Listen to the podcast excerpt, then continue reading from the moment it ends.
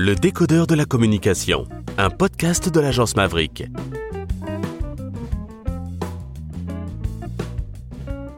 Oui, je m'appelle Mercedes Serra. Euh, je suis le E de BETC. Euh, dans BETC, il me reste Babinet, Eric qui est parti il y a longtemps, Ton Kyung. Et euh, je fais euh, de la communication depuis euh, plus de 30 ans et je ne pense pas m'arrêter.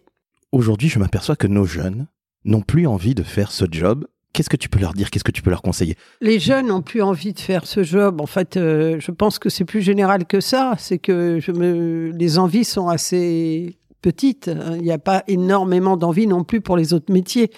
Donc euh, voilà. Donc je pense que euh, la communication, c'est vraiment un job, et ça, c'est pas nouveau. C'est un job qui est très mal connu y compris par les politiques, euh, les hommes qui nous parlent euh, de là-haut et qui euh, pensent que on fait de la décoration.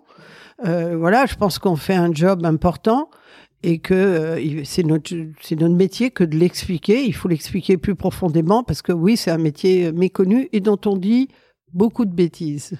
Oui, on a l'image 99 francs. Et Bah, ces on est arrivé, euh, oui, il y a des images de cet ordre-là, et puis surtout, il y a des images de superficialité, euh, de non-utilité, alors que moi, je crois que les êtres humains ont besoin de la parole, euh, que euh, on est dans un monde libéral. Libéral, pour moi, ça veut dire liberté, et dont la liberté d'expression. Chez BETC, on se bat pour cette liberté d'expression, que ce soit pour Reporters sans frontières, que ce soit pour les droits humains avec Human Rights Watch, mais que ce soit pour la publicité aussi, parce que la publicité, c'est probablement pour moi un des meilleurs moyens, un des moyens les plus honnêtes pour que les entreprises, les ONG, le gouvernement puissent communiquer, puisqu'on est un des seuls lieux où la parole, elle est surveillée. C'est-à-dire, je peux pas dire n'importe quoi quand je fais de la publicité.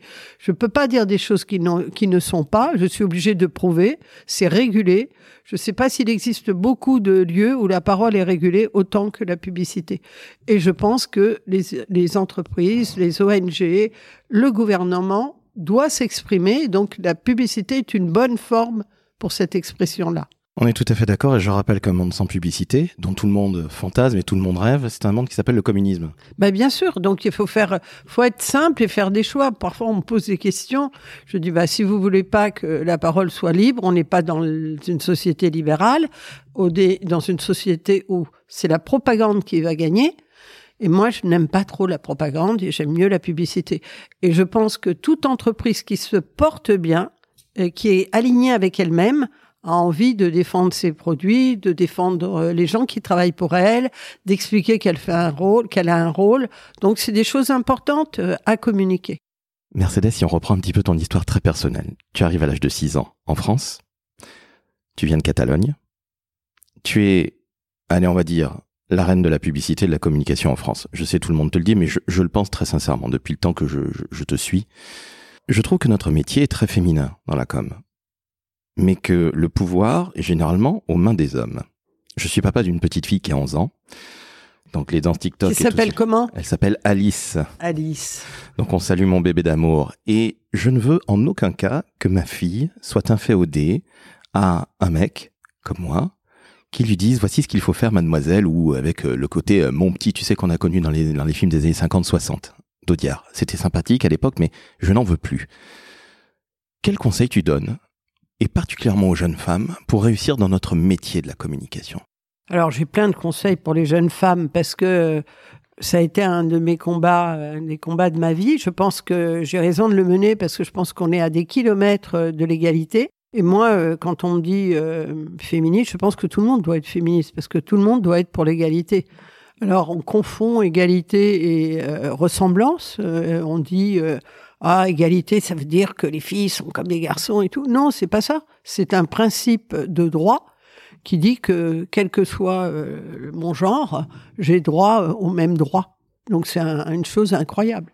Donc là-dessus, je trouve ce que je trouve euh, très important, c'est de considérer que malheureusement, euh, on a vécu des, des- des milliards d'années euh, sous la dépendance. On a travaillé sans être payé. Euh, on a été euh, traité, on n'avait pas droit euh, d'avoir notre argent, on n'avait pas droit à grand chose. Et je pense que les filles d'aujourd'hui, elles doivent, surtout quand elles ont la chance d'être nées en France, elles doivent tout faire pour que partout dans le monde, euh, ça s'arrange. Et malheureusement, ça ne s'arrange pas. En France, où on pense que c'est réglé, ben non, c'est pas réglé. Les métiers de la science sont exclusivement quasiment masculins.